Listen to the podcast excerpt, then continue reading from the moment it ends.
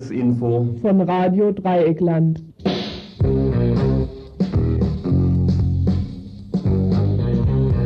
Ihr hört das Tagesinfo vom 15. Juli 1993. Heute am 15. Juli, da hat irgendwas mit dem Trenner nicht ganz richtig zugehauen, aber zugeschlagen werden oder erschlagen oder na, wie auch immer, werden wir trotzdem heute mit ein paar Beiträgen, die wir heute in der nächsten Stunde euch versuchen wollen zu präsentieren. Es gibt zunächst erstmal ein paar Kurzmeldungen und dann ein äh, nee, drei Beiträge. Der vierte ist ein bisschen abgestürzt, den werden wir zum Schluss, zum Schluss etwas zusammenfassen. Ein Beitrag wird sich noch einmal mit Wiesbaden beschäftigen. Am letzten Samstag gab es dort eine Demonstration anlässlich der Ermordung von Wolfgang Krams. Nun meldet heute Panorama, sie hätten den sogenannten Agenten namens Klaus inzwischen identifiziert, aber mehr dazu vielleicht nachher in einem Beitrag. Als zweites geht es um die Situation der Roma die in Kehl-Neumühl derzeit sind. Ein Teil von ihnen, ein Teil ist bereits in Offenburg. Dort findet zur gleichen Stunde, wo dieses Info läuft, eine Kundgebung am Rathausplatz statt. Und dann anschließend wollen sie in Richtung Konstanz zur Schweizer Grenze gehen. Dritter Beitrag wird sich mit der Türkei und Kurdistan beschäftigen zwei Anlässe dazu. Einerseits das Verbot der Partei der Arbeit des Volkes, was gestern vom Staatssicherheitsgericht in Ankara verhängt worden ist. Andererseits ein Interview mit einem Arzt aus Cizre, einer kurdischen Stadt, über dortige schießwütige Militärs. Dieses also im dritten Beitrag und dann ein längerer Veranstaltungshinweis.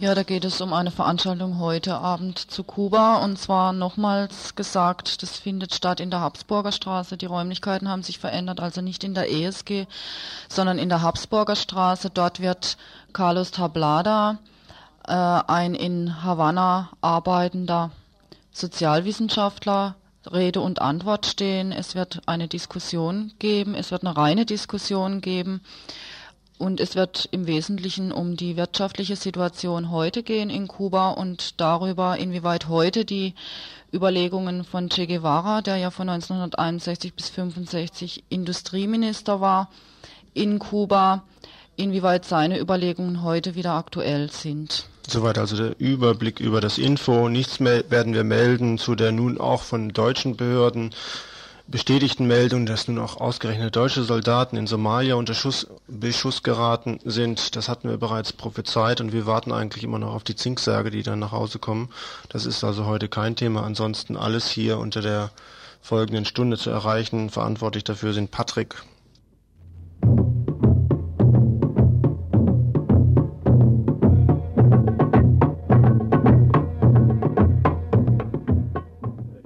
verantwortlich ist auch noch Isolde.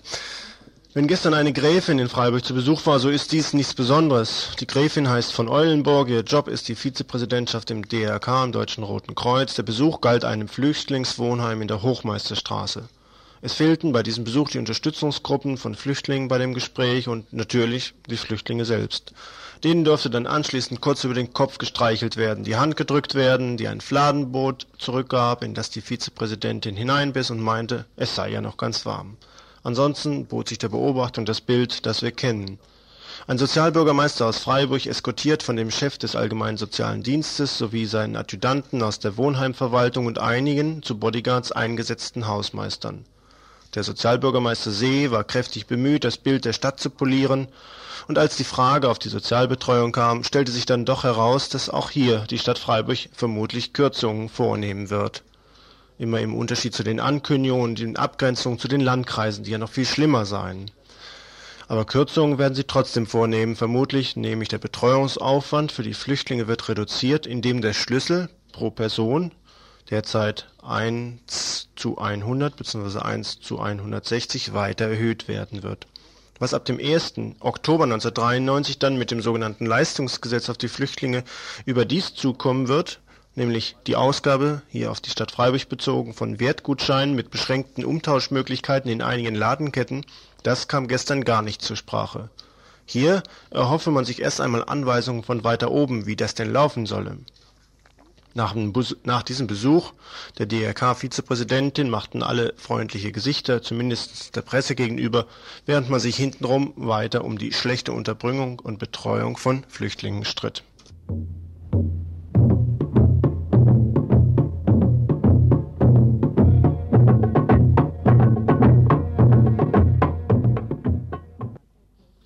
Neonazis.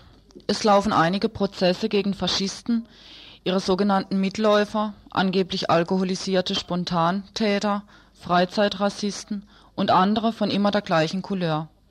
Was diese Prozesse verbindet, ist auch immer das Gleiche. Die Faschisten haben natürlich gelernt.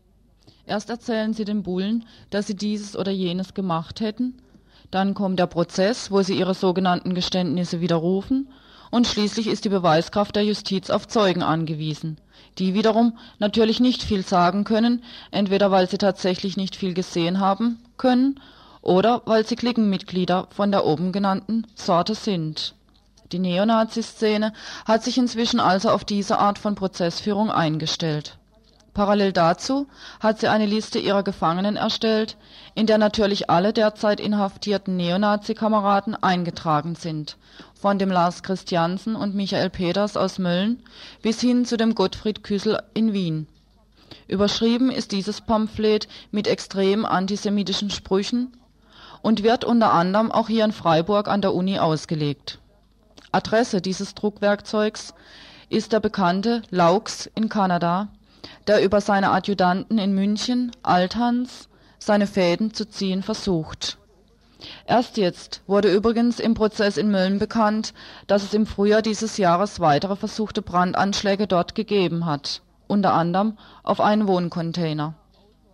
Auch der Kölner Autor Ralf Giordano erhält, wie er jetzt mitteilte, wöchentlich Drohanrufe und Briefe, in denen ihm der Tod angekündigt wird er hatte sich vor einigen Wochen in einem Brief an Kohl für die Selbstverteidigung ausgesprochen, und seitdem kriegt er doppelt so viele Morddrohungen.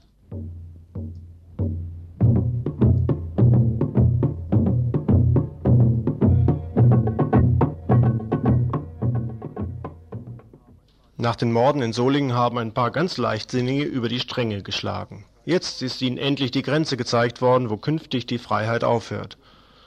Die Leichtsinnigen sind zwar weit über das Ziel hinaus oder waren weit über das Ziel hinausgeschossen, sie hatten nicht mehr richtig getroffen. Ihre Taten seien völlig inakzeptabel. Sie hätten die Vielfalt übersehen und sich nur noch auf ihre eigene Sicht der Dinge beschränkt. Die Rede ist von dem öffentlich-rechtlichen TV-Programm, in dem wir ja bekanntlich in der ersten Reihe sitzen, also direkt am Erleben teilnehmen. Hier hatten Klaus Bettnarz, Georg Haffner und, etwas abgeschwächt, ein Herr Engert aus Berlin alles in einen Topf geworfen, wo es auch hineingehört die Mittäterschaft von FAZ bis Spiegel, die Politikherren von SPD und CDU wurden kenntlich gemacht, ja sogar von Schreibtischtätern war einmal die Rede, so richtig aus der direkten Situation heraus. Das ist nun beendet. Die hohen, Herren aus den Chefredaktionen der ARD haben sich künftig solchen Unsinn verbeten. Ein Veto ist inzwischen eingeführt, wenn das alles nicht richtig passend sei. An vorderster Front in diesem Konzert die Chefredakteure natürlich vom Bayerischen Rundfunk und vom Südwest TV ein gewisser Herr Voss, der wiederum in seiner öffentlichen Kritik, in seiner öffentlichen Gegenkritik in Anspruch nahm, die Freiheit des Kommentars zu seinen Gunsten zu verwenden.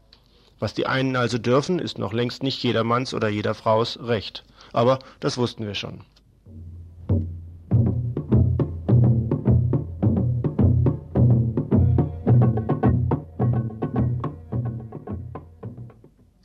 Vor wenigen Minuten ist uns noch ein Fax von Medico International hier eingetrudelt.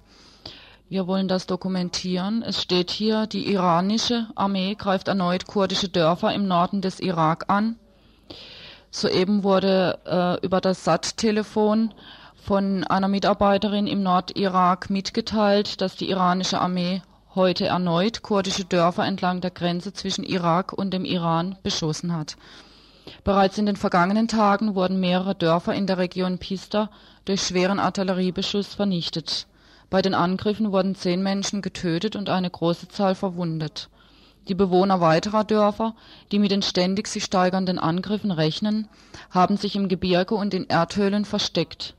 Die Angriffe der Iraner zielen unmittelbar auf die Zerstörung der Ernten und der Felder der schwer geprüften südkurdischen Bevölkerung Sie zielen mittelbar auf die Destabilisierung des Status quo in der Opposition zur Saddam Hussein installierten kurdischen Regierung und ihres Parlaments. Nach Berichten der Mitarbeiter der von Medico sind derzeit mindestens 10.000 Menschen auf der Flucht. Ihr hört das Tagesinfo vom 15. Juli 1993.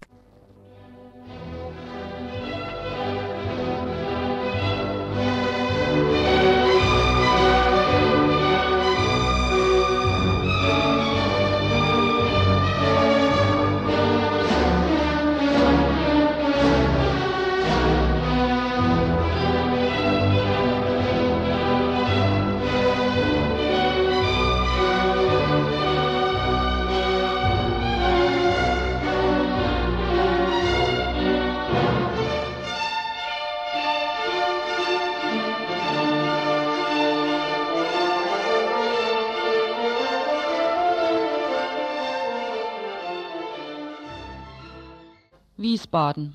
Demonstrationen, Widersprüche, die öffentliche Meinung beruhigt sich wieder, alles ebnet sich langsam wieder ein. Exekutiert einerseits und mit einem Staatsakt andererseits beerdigt, das ist der Widerspruch, der in diesem Land die Normalität bestimmt. Am letzten Samstag fand in Wiesbaden eine bundesweite Demonstration gegen die Ermordung von Wolfgang Grams statt. Es wurde bereits am Montag kurz dazu berichtet. Wir wollen noch einmal auf diese Demonstration eingehen, wo mehr als 2500 Menschen aus vielen Teilen der BRD angereist waren, um mit ihrer Anwesenheit dafür Ausdruck zu geben, dass so, ein G, so eine GSG 9 Maßnahme wie in Bad Klein nicht unwidersprochen bleiben darf. Zwar wäre es besser gewesen, wenn 10.000 Menschen oder mehr sich auf der Straße befunden hätten, aber das war nicht der Fall. Die mit Wolfgang Grams zusammen festgenommene Birgit Hogefeld sitzt derweil in Frankfurt-Bräunisgesheim in Untersuchungshaft ein. Dort ist sie in Einzelhaft 23 Stunden auf der Zelle, andere Gefangene werden weggeschlossen, wenn sie über den Hof geht. Die bekannten Isolationshaftbedingungen also, die seit 23 Jahren in Deutschland zur Anwendung kommen. Diese Demonstration in Wiesbaden war nur ein kleines Zeichen von Solidarität, von Wut und Trauer über den Staatsfaschismus, dem nur sein baldiger Tod gewünscht wurde Während der Demonstration wurden einige Beiträge gehalten. Wir wollen hier noch einmal einspielen das, was Rico Praus, auch er sitzt seit einigen Jahren im Knast, in einem Brief an seine Mutter geschrieben hat. Seine, seine Mutter war zusammen mit vielen anderen Angehörigen ebenfalls in Wiesbaden und hat dort aus diesem Brief vorgelesen. Überschrieben entweder tot oder lebendig begraben. Wolfgang Grams ist tot. Und dieses Mal hat die Wahrheit, wie es aussieht, einfach ein bisschen mehr Glück gehabt. Anders als bei Elisabeth van Dyck im Mai 79. Sie starb durch einen Schuss in den Rücken. Anders als bei Rolf Heißler, nur einen Monat später. Er überlebte einen Kopfschuss. Beides waren auch sorgfältig vorher geplante Festnahmeaktionen. Tage war gelauert worden für den erfolgreichen Schlag gegen den Terrorismus wie es jetzt auch wieder aus der Regierung sofort verlautbarte. Der Rest ist unklar und diese Liste lang. Diesmal gibt es Zeugen, die der Staatsschutz nicht sofort im vitalen Interesse der BRD und im Rahmen des Gesamtkonzepts der Terrorismusbekämpfung unter Kontrolle hat. Und offensichtlich einen Staatsschutzbeamten, der nicht schweigt. Eine Ausnahmehaltung, für die ich großen Respekt habe, angesichts der persönlichen Konsequenzen, die diese aus staatlicher Sicht falsche Wahrheit für ihn haben wird. Wolfgang ist tot, weil das noch immer die wirkliche politische und operative Linie aller staatstragenden Parteien ist. Entweder tot oder lebendig begraben. Deshalb weiß ein Bundesanwalt schon im ersten Verhör und sagt es auch zu Birgit Hogefeld, Sie werden nie wieder ein Leben in Freiheit führen. Natürlich nicht ohne weiter zu sagen, wenn Sie nicht mit uns zusammenarbeiten. Auch hier gelten Marktgesetze. Frei ist, wer dealt. Wer nicht will oder nichts hat, ist erledigt. So drehen Sie die Welt. Der IWF funktioniert gegen die dritte Welt auch nicht anders. Wolfgang ist tot und doch ist noch offen, ob er ein weiteres Mal sterben wird. Durch eine Haltung, die seit 20 Jahren so tut, als habe die RAF den Hochsicherheitstrakt und den Prozessbunker von Stammheim gebaut. Als habe sie den Krieg erfunden, von Vietnam bis Schuldenkrise, vom Atomprogramm bis biometrische Kontrollen an Weißeuropas Grenzen und einen Solidarpakt, der sich an den Untersten mästet. In der veröffentlichten Aufregung und Empörung liegt ein gutes Stück Verblödung, auch wenn es zum ersten Mal mehr ist als das übliche Schweigen, Beschönigen, Rechtfertigen und nicht wissen wollen der vergangenen Jahre. Die politische Verantwortung trägt nicht ein GSG-9-Soldat, dessen Einheit seit 20 Jahren nichts anderes lernt, als möglichst effektiv Zielpersonen zu paralysieren, die also ist, was über die RAF verbreitet wird und deren Mitglieder kaum geboren waren, als der BRD-Staat den politischen Widerstand zum polizeimilitärischen Problem erklärte. Die politische Verantwortung tragen die, die den Schützen jetzt, sollte er gefunden werden, auf den Scheiterhaufen werfen werden, um den Fortgang des alten Programms nicht zu gefährden. Und das läuft in Stammheim, im Moment gegen Ingrid Jakobsmeier. Nach neun Jahren Gefangenschaft soll es noch ein Urteil geben, wie gegen Christian Klar, zum vierten Mal exekutiert schon, ein weiteres lebenslänglich und weitere sind in Arbeit. Wer sich wundert, dass Tage nach der Schießerei in Bad Kleinen noch einmal eine Spurensicherung stattfindet, die die erste öffentlich als schlampig entblößt, der findet in der Logik der Kronzeugenprozesse die Antwort. Der Staatsschutz und allen voran die Bundesanwaltschaft interessieren sich gewohnheitsmäßig nicht für Spuren und Aussagen, die nicht ihrer Planung entsprechen. Es reicht die Meinung eines Kronzeugen, der sich damit wohlwollende Berücksichtigung erkauft hat. Die Ansprache dürfte der von der Bundesanwaltschaft an Birgit zugedachten entsprochen haben. Und wenn es aktuell die Bilanzen zum Strahlen bringt, erfährt das Publikum Erstaunliches. Es war die erste Festnahme von RAF-Mitgliedern seit sieben Jahren. Während in diesen sieben Jahren allein acht Urteile wegen Mitgliedschaft in der RAF gefällt wurden und 65 Jahre Knast zur Folge hatten und noch mehr Haftbefehle begründet hatten, selbst wenn es nachher dann irgendwie anders verurteilt werden musste. Nicht mitgerechnet Eva Haule, Ihr soll die selbstkritische und offensive Diskussion über den Tod des US-Soldaten bei Mendel lebenslänglich bringen. Wolfgang ist tot und seinen Tod hat niemand geplant. Sie hätten ihn lieber lebendig begraben, wie sie es seit mehr als 20 Jahren machen, in den Knästen und wie es Birgit schon jetzt angekündigt ist, als Verantwortliche für alle RAF-Aktionen der letzten acht Jahre. Und dass der Innenminister nun geht, weil diesmal im Apparat Normalvollzug nicht geht, bedeutet nicht den Bruch im Vernichtungsprogramm. Wolfgang ist tot und ist nichts weniger als ein Märtyrer. Keiner und keine ist das von den vielen Toten und auch niemand von uns in den Knästen.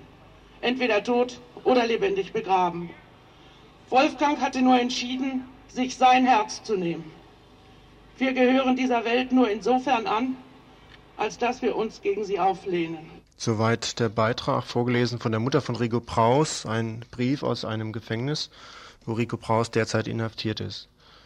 Noch ein kurzer Beitrag, der ebenfalls in Wiesbaden gehalten wurde, ergibt auch vielleicht etwas die Gesamtsituation und auch etwas von den Eindrücken aus Wiesbaden selbst mit. Ein Grußwort von der Vereinigten der Verfolgten des Naziregimes, überbracht durch Emil Kahlebach, die sich selbst vorstellt und eine Verbindung zwischen dem alten und dem neuen Faschismus herstellt. Auch hierzu einen Auszug. Der VVN und der Antifaschisten hat mich beauftragt, dieser Demonstration und Kundgebung unsere solidarischen Grüße zu überbringen. Ich gehörte selbst jener kommunistischen Widerstandsgruppe an, deren führende Mitglieder aus Wiesbaden, Anneliese und André Höfe hingerichtet worden sind. Paul Bloch wurde ermordet, Hans Frei wurde ermordet. Ich bekam nur drei Jahre Gefängnis und acht Jahre KZ. Deswegen stehe ich heute hier. Und ich muss euch sagen, seit unserer Selbstbefreiung in Buchenwald, seit dem April 1945, war ich noch nie wieder von so viel uniformierten Bewaffneten umgeben wie heute. Und ich finde, dass das dass das keine Ehrensache für diesen Staat und auch nicht für die Polizeibeamten ist, die dazu kommandiert werden.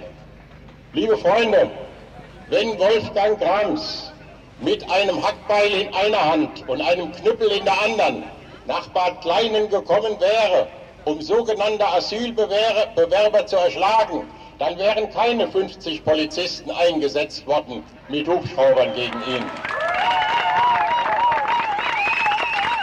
wenn er in jeder Hand eine Brandflasche gehabt hätte, um Frauen und Kinder lebendig zu verbrennen, dann würde er heute noch leben, als junger Mensch, der vielleicht verführt worden wäre. So aber wurde er niedergeknallt, wie andere vor ihm. In Schleswig-Holstein, das ist heute in der Presse zu lesen, hat es in den 30 Tagen des Monats Juno 45 Gewaltakte der Neonazis gegeben. Und ich frage die anwesenden Polizeibeamten, werdet ihr nicht besser in Schleswig-Holstein eingesetzt, liebe Freunde, als hier?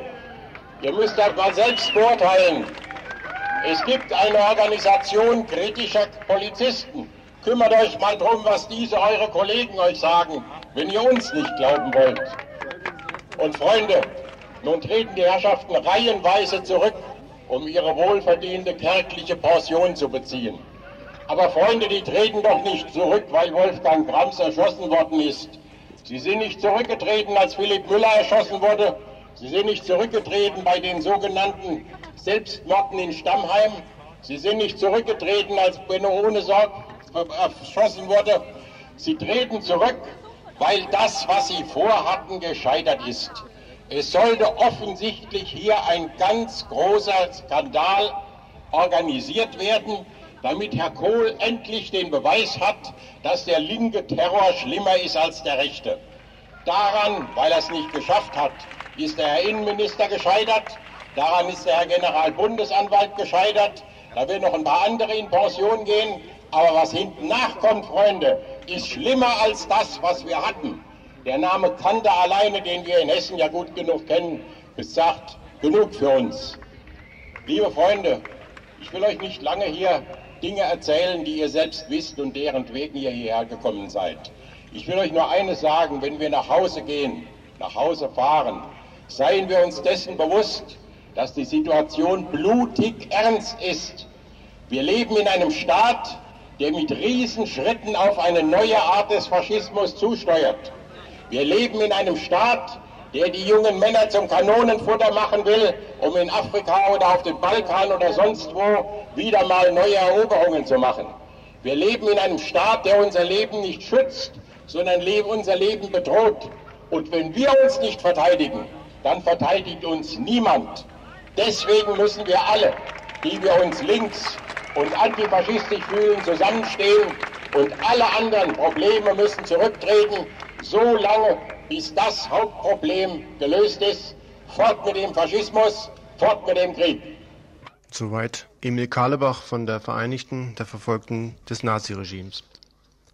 Von der sogenannten Untersuchungsfront gibt es eigentlich nichts Neues zu berichten, außer dass Panorama heute meldet, sie habe den sogenannten V-Mann inzwischen auch enttarnt und diese Enttarnung sei eine weitere Panne der Ermittlungsbehörde.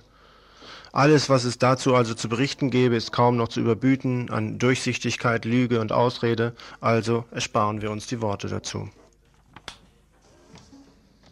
Ja, im Folgenden äh, werden wir jetzt ein Lied spielen, das kommt selten hier vor, aber heute haben wir die Zeit dazu. Und zwar es geht in dem Text darum, dass im Mai 1977 1974 ein Münchner Taxifahrer, nämlich Günter Jendrian vom MEK, das ist das mobile Einsatzkommando, eine Spezialtruppe der Polizei zur Terrorismusbekämpfung, erschossen wurde. Auf der Suche nach dem im Urlaub auf Ehrenwort entflohenen Roland Otto, Jendrian sollte angeblich sein Versteck kennen, wurde die Wohnung von Jendrian am frühen Morgen gestürmt. Sein Mitbewohner, der zuerst auf den Flur lief, wurde um Zentimeter von einer Kugel verfehlt, die das Kommando durch die geschlossene Tür abfeuerte.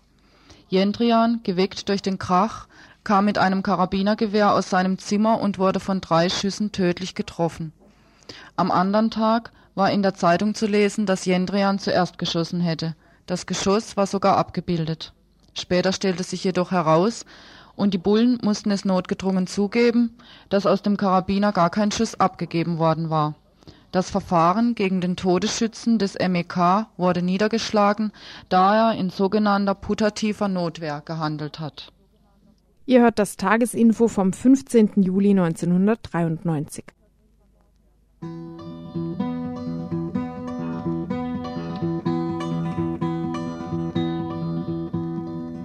Er hatte Urlaub, Urlaub vom Knast. Er war fast drei Jahre drin ein bisschen Urlaub, Urlaub von der Hölle. Er ging nicht mehr zurück dahin. Sie haben ihn versteckt, ich weiß nicht wo, und wüsste ich, vielleicht wär ich schon tot. Die Bullen glaubten, Jendrian war dort, drum musste Jendrian dran glauben. Und eines Tages dann, in aller Herrgottsfrühe, hört er die Schüsse vor seiner Tür und dahinter liegt er als toter Mann. Und dahinter liegt er als toter Mann. Bei Nacht und Nebel stürmten sie das Haus. Der erste Schuss verfehlt sein Ziel. Fünf Zentimeter über einem Kopf. Fünf Zentimeter sind nicht viel. Der Mann rennt schreiend, rennt er in den Flur. Dort öffnet sich noch eine Tür. Was sich bewegt, das wird halt abgeknallt. Da kann ein Bulle nichts dafür. Und eines Tages dann, in aller Herrgottsfrühe, hört er die Schüsse vor seiner Tür und dahinter liegt er als toter Mann. Und dahinter liegt er als toter Mann. Am nächsten Morgen steht es in der Zeitung, ein Anarchistenfreund erlegt. Natürlich hat zuerst der Tote geschossen, das haben wir schon oft erlebt. Doch dummerweise war ein Zeuge da und leider war das Magazin auch voll. Nein, diesmal ging die Rechnung nicht auf. Man fragt sich, was noch werden soll. Denn eines Tages dann, in aller Herrgottsfrühe, hörst du die Schüsse vor deiner Tür und dahinter liegst du als toter Mann. Und dahinter liegst du als toter Mann.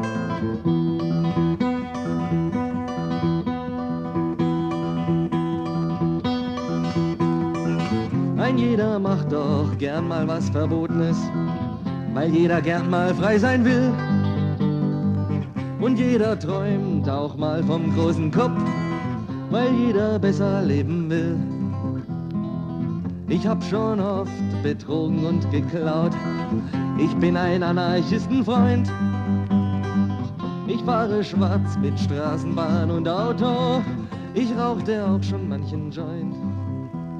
Und eines Tages dann in aller Herrgottsfrühe hör ich die Schüsse und ich denke daran, was man mit Waffen alles ändern kann. Was man mit Waffen alles ändern kann. Das war übrigens Tommy, so heißt dieser Liedermacher, der heute unbekannt ist mittlerweile. Ja, zum nächsten Thema, Roma. In den letzten Tagen wurden viel über die unmenschliche Situation der Roma in Deutschland geredet, mit bislang wenig Konsequenzen. Heute begeben sich die Roma auf den Marsch in Richtung Schweizer Grenze. Was sich in den vergangenen Tagen dazu ereignet hat, dazu der nächste Beitrag.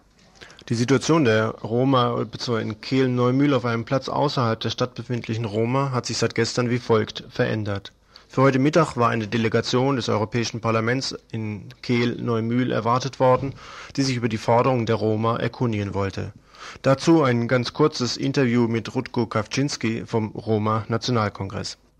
25 Leute hier, Ausschuss, äh, Ausschuss für äh, Menschenrechte, für Inneres, mit den Vorsitzenden Ken Code und, und alle anderen, mit dem stellvertretenden Präsidenten des, des Parlaments und die sind jetzt gerade in Beratung, was man weiter macht. Man will sich an das Bundesinnenministerium wenden jetzt mit der Bitte, äh, hier zu einer humanitären Lösung zu kommen. Mhm.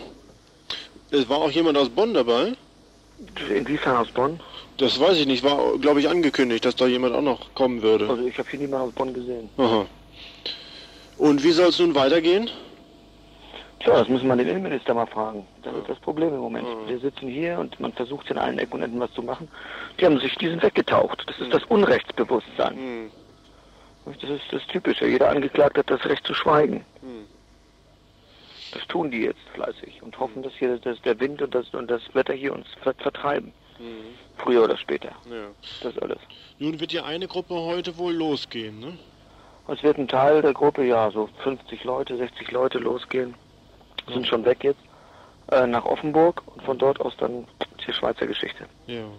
Etwa 400 Roma hielten sich seit Beendigung des Besuchs im ehemaligen KZ-Gelände Dachau an der Grenze nach Frankreich auf. Frankreich verweigerte bekanntlich die Einreise, weil sie keine alten jugoslawischen Pässe anerkennt. Und die Roma wissen aber nicht, von welchem neuen künstlich geschaffenen Staaten sie überhaupt Pässe beantragen sollten, weil sie ja nicht dazugehören. Das zog sich zunächst einmal hin, mit offenkundiger Unterstützung der öffentlichen Stellen wurde die Situation der Roma auch in den Medien dargestellt. Bleiberecht für die Roma und die deutsche Regierung soll die Konvention zum Schutz der Roma endlich unterschreiben. Sie hat als einziges Land hier bislang blockiert. Die Situation der Roma ist in den Herkunftsländern alles andere als bescheiden, nämlich menschenunwürdig, beschissen. Dazu aus Rumänien ein paar Anmerkungen. In Rumänien herrscht offener Rassismus. Folgend ein paar Beispiele, wie die Stimmung drei Jahre nach dem Sturz Ceausescus hochgepeitscht wird. Der Direktor des rumänischen Fernsehens, Paul Everac, lässt über Roma verlauten, Zitat, Zigeuner seien vom Charakter her anders als wir. Ihr Freiheitsdrang ist anarchisch. Sie sind meist unrein und im Großen und Ganzen unehrlich. Zitat Ende. Das rumänische Parlament verabschiedete ein Gesetz, dass nur jene Familien staatliches Kindergeld erhalten, deren Kinder die Schule besuchen. Bekanntlich bleiben dem Unterricht Kinder der Roma fern, also ein eindeutig diskriminierendes Gesetz. Während Hitlers Mein Kampf erscheinen kann, schürt die Rechte die Progromstimmung gegen Roma. So fordert Radu Sorescu der Chef der Partei der Nationalen Rechten in einem taz-Interview die Aufstellung von paramilitärischen Truppen, um die Zitat Roma-Kriminalität zu bekämpfen. Sie selbst würden 10.000 Mann mobilisieren. An der Spitze des rumänischen Staates sollen nach seinen Vorstellungen nur Blutsrumänen stehen. Zigeuner sollen in Reservaten isoliert werden, in rumänischer Sprache erzogen und Zwangsarbeit leisten müssen denn sie würden Zitat, sämtliche Probleme politisieren und das Bild Rumäniens in der Welt kompromittieren. Zitat Ende.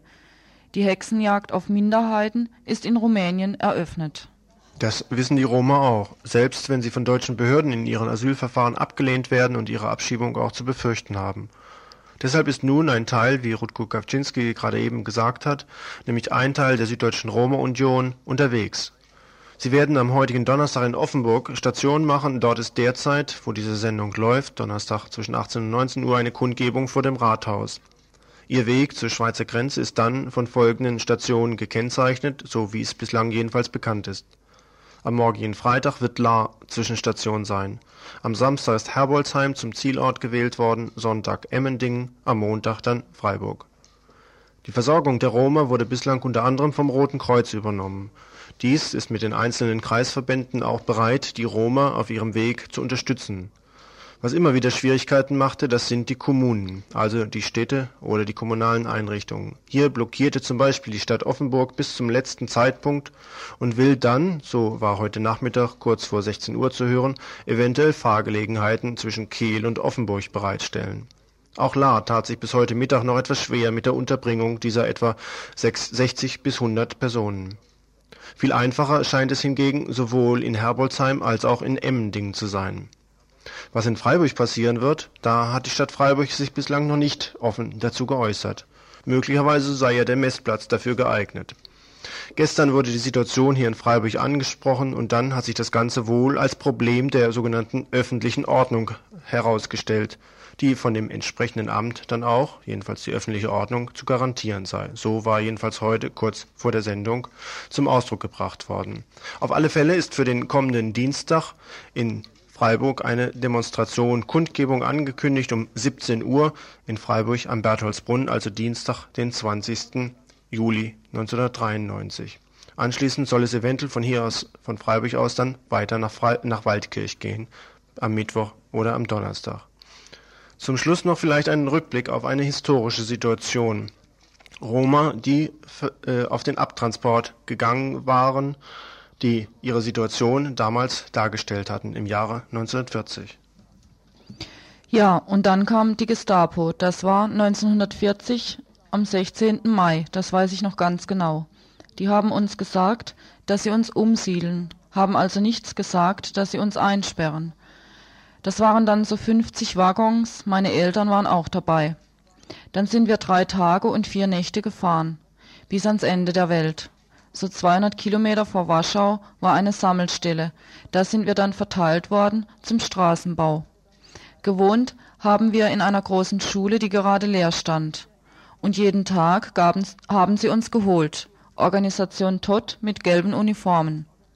Ja, und ab 1942 mussten wir nach Warschau ins Ghetto. Da war's aus. Da sind die meisten von uns nimmer rausgekommen. Da war ich bis 1944. Dann bin ich abgehauen, also durchgebrannt. Wenn die uns erwischt hätten, wär's aus gewesen. Mit noch ein paar von uns bin ich ab, nachts. Wir sind gleich in den Wald und dann zu Leuten von uns, die gerade in der Nähe waren. Bis in die Gegend von Krakau sind wir. Dort blieben wir eine Zeit lang und haben in einem Steinbruch gearbeitet. Und dann kam der Russe. Die Deutschen haben sich aufgelöst und sind zurück und wir hinterher bis nach Oberschlesien. Dort haben sie uns wieder geschnappt und in Heidelberg mussten wir dann in einem Rüstungsbetrieb arbeiten. Flugzeuge und so. Von dort gab es an Ostern 1945 noch einen Transport mit SS so Richtung Tübingen, Schwäbische Alb, zu Fuß. Da waren auch gefangene Russen und Italiener dabei und so zehn Familien von uns. Wir haben gleich gemerkt, dass es Richtung Dachau geht. Aber es hat ihnen nicht mehr gereicht bis Dachau. Eines Morgens war die SS weg. Die haben ja gehört, dass die Amis kommen. Die Alliierten haben uns zu essen gegeben und wir sind dann die gleiche Strecke wieder zurück, so bis Offenburg, die Gegend. Die Roma fordern die Anerkennung als ethnische und kulturelle Minderheit vor dem Hintergrund der besonderen Verantwortung des deutschen Volkes gegenüber den Überlebenden Roma und Sinti des Holocaust. Die Roma aus dem ehemaligen Jugoslawien sollen im Rahmen einer einmaligen humanitären Aktion ein gesichertes Bleiberecht bekommen, etwa analog der Aufnahme jüdischer Menschen aus der ehemaligen Sowjetunion.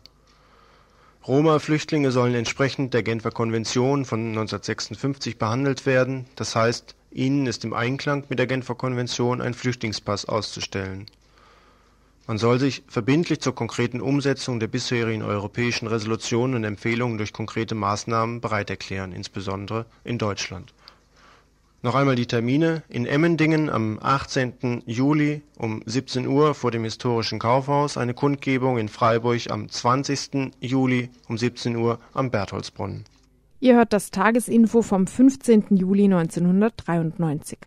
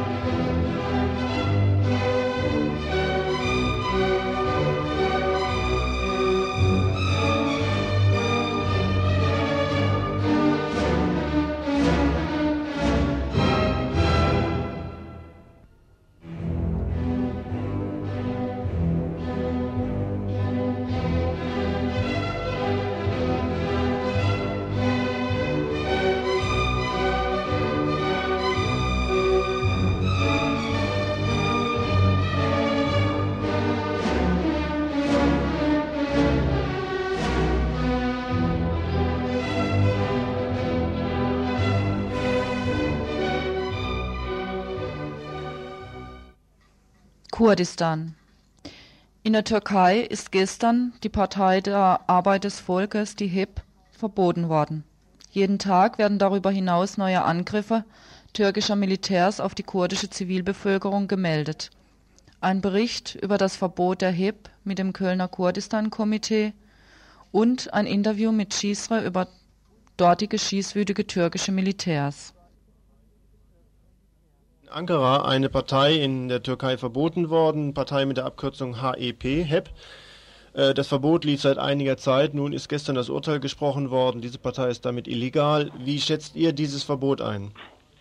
Ja, äh, es ist nicht zufällig, dass die HEP äh, gerade nach, dem, nach der Sitzung des Nationalen Sicherheitsrates verboten worden ist. Die Sitzung des Nationalen Sicherheitsrates ist vor drei Tagen gewesen.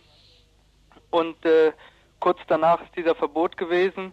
Auf dieser Sitzung äh, sind Beschlüsse gefasst worden ähm, zu einer Einheit, zu einer Allianz, auch unter den Medien und unter den türkischen Parteien gegen den kurdischen Befreiungskampf. Es ist äh, kurz, kurz danach sind alle Medien, alle Pressevertreter und Rundfunkvertreter äh, zu einer Sitzung eingeladen worden und auf dieser Sitzung ist ihnen gesagt worden, dass man eine Allianz äh, anstrebe, eine, eine, eine Allianz gegen den kurdischen Befreiungskampf und gegen oppositionelle politische Strömungen. Ähm, damit will man sozusagen äh, diesen Krieg gegen das kurdische Volk rechtfertigen. Und in diesem Zusammenhang sollte man auch den Verbot der, der HEP sehen. Die HEP ist ja eine Partei, in der äh, hauptsächlich kurdische Abgeordnete sind äh, und die sich für die äh, Rechte der Kurden einsetzen, die bisher also immer wieder auf die Menschenrechtssituation dort in Kurdistan hingewiesen haben und ähm, Rechte, eben kulturelle und politische Rechte für die Kurden gefordert haben. Und ähm, äh, die Türkei hat also mit diesem Beschluss damit äh, äh, ja äh, generell diese Demo die demokratischen Rechte äh, in der Türkei ganz äh, ausgesetzt ähm, und geht also einem Krieg gegen das kurdische Volk entgegen. Was passiert nun mit den Abgeordneten, die bislang im Parlament saßen? Diese äh, sind, also es sind einige unter ihnen, die auch eine, eine Haftstrafe bekommen haben. Und äh, die Abgeordneten, die also äh, innerhalb gewesen sind, sind zur DEP, zu der Demokratischen Partei rübergegangen. Ähm, es ist äh, schon, äh, wie, äh, wie auch schon zum Ausdruck gebracht, ist diese Partei schon, also läuft das Verfahren, Verbotsverfahren gegen die Partei schon seit langem. Man hat also sich auch schon darauf eingerichtet. Es ist eine, hat sich in, ähm, jetzt vor ein paar Monaten eine neue Partei gegründet, die DEP, die Demokratische Partei. Und diese Abgeordneten, die meisten von ihnen zumindest, sind ähm, zur DEP rübergegangen. Und die DEP übernimmt quasi die Aufgaben, die die HEP vorher gehabt hat. Also DEP ist die Abkürzung für Demokratische Partei. Die Richtig. Ja. also das fort, was die HEP vorher gemacht hat? Ja, also sie, äh, sie ist umfassender, würde ich mal sagen. Es sind sehr viele Strömungen da drin ähm, vertreten, äh, auch kurdische Strömungen und äh, sie setzt sich eben auch für die äh, für Demokratie in der Türkei und in Kurdistan ein. Ist denn zu erwarten, dass die DEP dann auch irgendwann verboten wird vom Staatssicherheitsgericht? Durchaus möglich. Könnten wieder Verfahren gegen einzelne Abgeordnete äh, eingeleitet werden.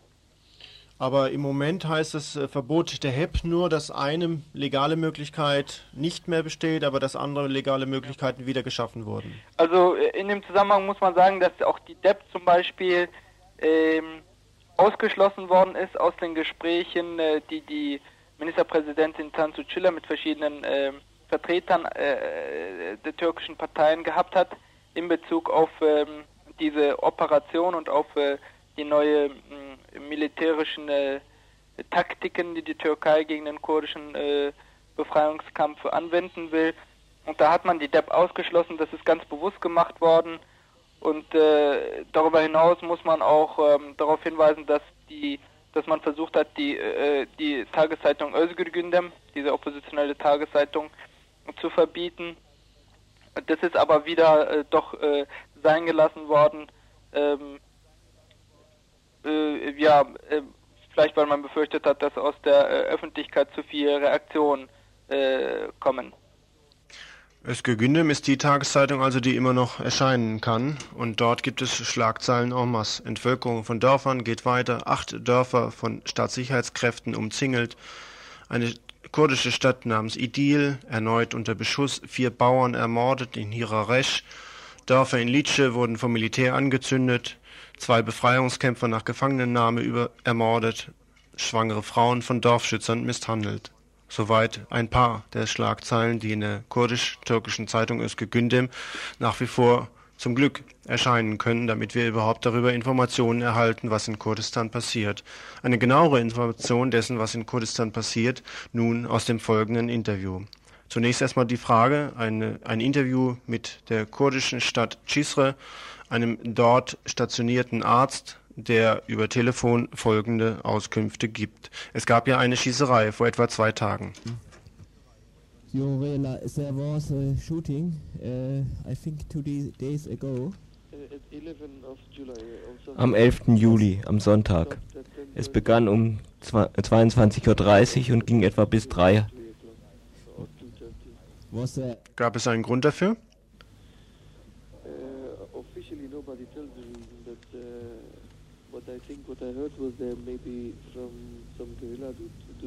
Offiziell hat niemand den Grund erzählt, aber was ich gehört habe ist, dass vielleicht die Guerillas geschossen hat.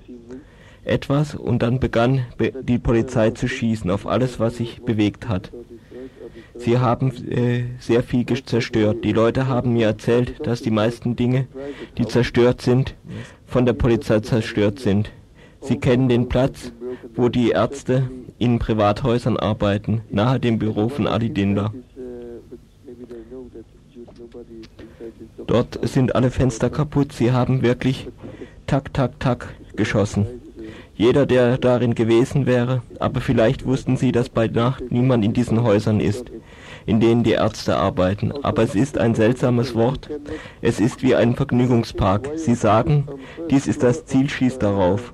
Auch das Schießen auf das Hotel, auch dafür kam es keine Erklärung gegeben. Wieso auf den ersten Stock des Hotels geschossen wird. Es gibt keinen militärischen Grund, auf diese Stellen zu schießen. Es ist einfach Schießer in der Dunkelheit. Sie sehen nicht, wer da ist, sie schießen einfach. Auch in der Haupteinkaufsstraße sind die Fenster vieler Geschäfte zerstört, da, denn die Panzer fuhren durch und haben auf alles geschossen. Hast du eine Idee, ob äh, die PKK in Chisre bei dieser Schießerei auch beteiligt war oder war es nur das Militär? Natürlich kann ich nichts darüber sagen. Ich war im Hotel, aber was ich gehört habe, war, dass einige Guerillas kamen und zu schießen angefangen haben und die anderen reagiert haben. Aber mehr als einer hat mir erzählt, dass die Reaktion der Polizei viel mehr war, als vorgefallen war von Seiten der Guerilla. Aber in den Straßen von Chisre war kein Kampf? Mhm. Nein, es war in der Stadt, beim Hotel, an der Hauptstraße, überall wurde geschossen. Eine Person wurde im Kadolo Hotel ins Bein geschossen und ich habe den Bandagen gemacht und Schiene und äh, sagte dann, dieser Mann muss ins Krankenhaus transportiert werden, denn er braucht eine Infusion. Und wir versuchten eine Ambulanz anzurufen, doch niemand kam. Dann riefen sie die Polizei an, dass sie mit einem Panzerwagen kommen sollten, doch auch sie wollten nicht kommen. Dann riefen sie Orhan Doğan in Ankara an.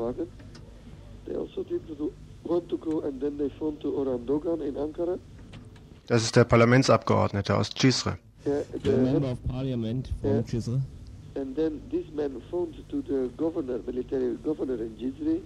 Er hat einen Militärbefehlshaber in Chisra angerufen.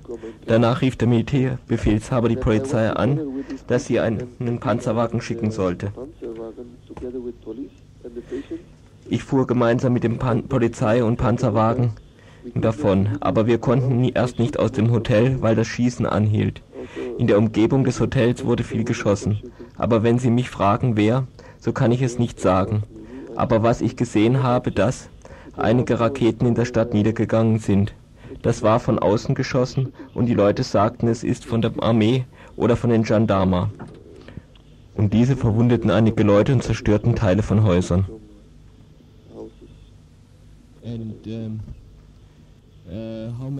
Wie viele Menschen wurden getötet oder verwundet? Eine Person wurde getötet. Ich sah, wie er ins Krankenhaus gebracht wurde. Ich versuchte ihn wieder zu beleben, aber er hatte eine Kugel im Kopf von hinten und war sofort tot.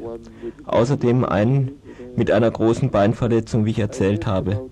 Ich habe auch von zehn oder 15 anderen Leuten gehört oder neun. Es gab verschiedene Berichte. Aber sie kamen nicht ins Krankenhaus. Sie sind direkt nach Mardin oder Diyarbakir gegangen. Wieso kommen Sie nicht ins Krankenhaus? Aus verschiedenen Gründen. In dieser aufgebrachten Situation kann es verdächtig sein, dass jemand verwundet ist. Verstehen Sie? Ja.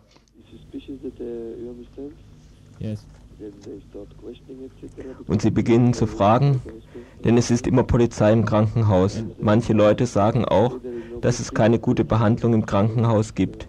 Sie behandeln nicht so, wie es nötig wäre. Und auf der Seite vom Militär gab es dort Verletzte oder Tote?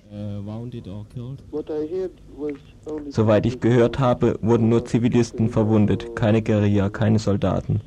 Und es hat mir auch jemand erzählt, weil sie einander nicht sehen, gerade beim Schießen, weil die Guerilla in den kleinen Straßen ist. Die Polizei ist in den Panzerwagen und wenn sie sehen, dass sich etwas bewegt, schießen sie. Auf beiden Seiten wurde niemand verletzt, soweit ich erfahren habe.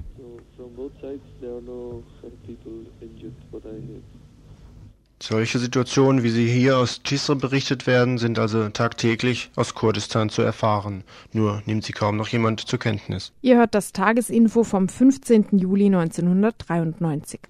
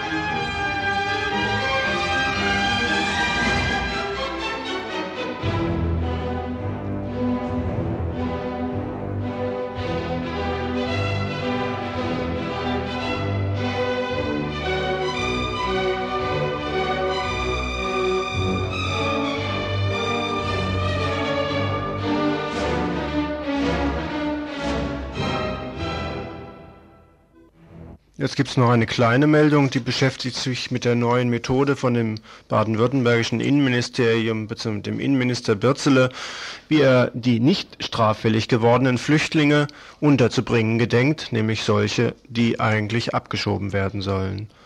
Eine Anstalt mit 300 Plätzen außerhalb des normalen Justizvollzugsapparates soll eingerichtet werden. So ein Beschluss des Ministerrates, der in der letzten Woche in Stuttgart publiziert worden ist. Der Beschluss sei notwendig geworden, da seit der Einführung beschleunigter Asylverfahren die Anzahl der untergetauchten Flüchtlinge stark angestiegen sei.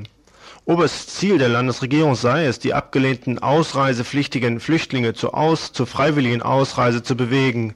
Denn die freiwillige sei für die Betroffenen natürlich humaner und für das Land äh, kostengünstiger.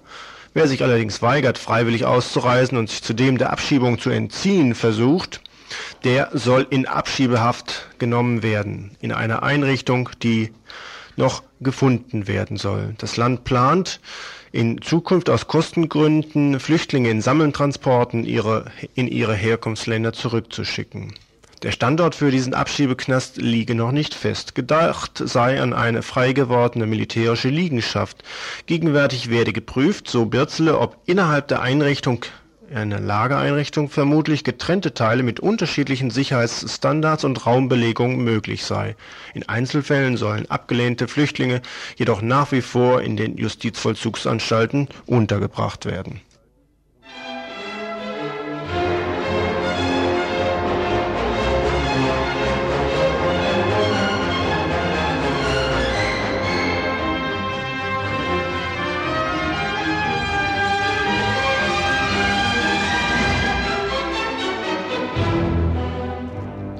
jetzt ein etwas längerer Hinweis auf eine Veranstaltung heute Abend zu Kuba. Wir hatten heute ein Interview gemacht mit Dr. Carlos Tablada.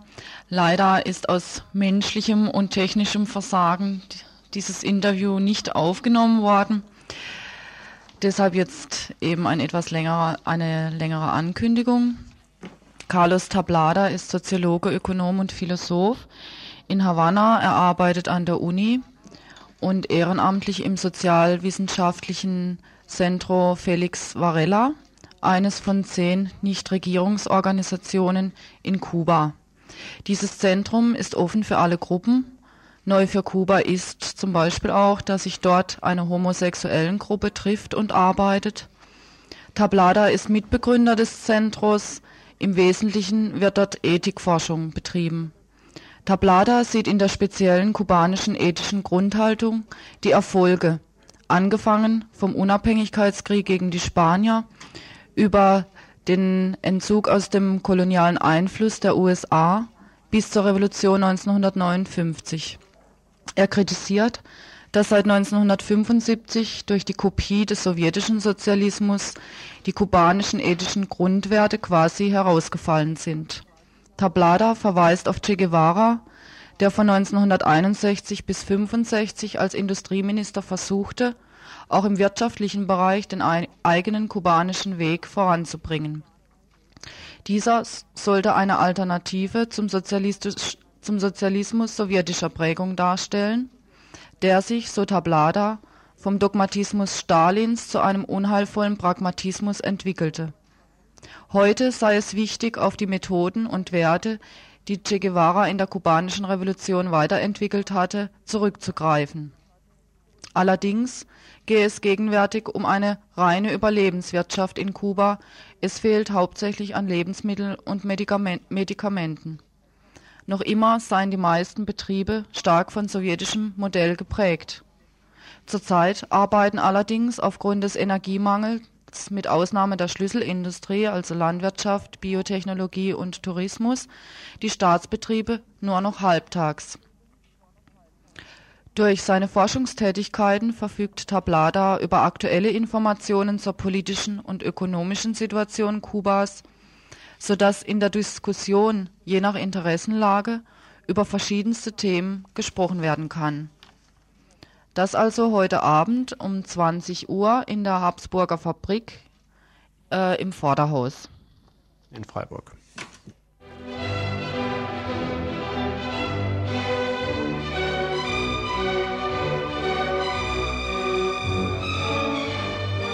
Dann einen weiteren Veranstaltungshinweis für Samstag, den 17. Juli, Aktionstag in der Rempertstraße, auch in Freiburg. Auftaktveranstaltung zu Auftakt. Genug versaut heißt es dort. B31 Asyl, KTS, Null, Book, Null Bock, No Future. All dies sind Bestandteile der Straßenaktivitäten in der Rempertstraße in Freiburg am Samstag. Und zwar eine Auftaktveranstaltung zu einem Festival gegen die versaute Umwelt und auch gegen den Rassismus hier in dieser Straße äh, nicht in dieser Straße, in dieser scheiß Welt, äh, die in Magdeburg Ende Juli, Anfang August stattfinden wird.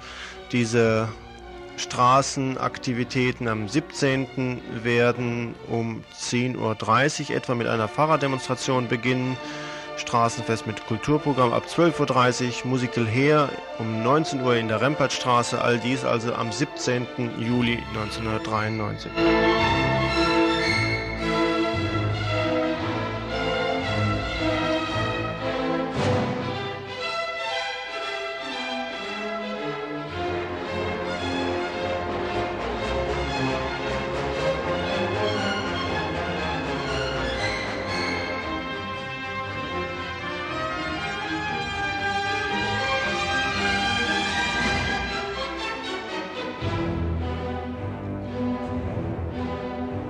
Dann noch ein Hinweis auf den nächsten Dienstag bezüglich der Roma, wenn Sie nach Freiburg kommen, um Dienstag um 17 Uhr in Freiburg am Bertholdsbrunnen. Dienstag ist der 20. Juli. Dort wird eine Kundgebung und Demonstration zur Anerkennung der Rechte der Roma und für ein Bleiberecht stattfinden. Ihr hört das Tagesinfo vom 15. Juli 1993.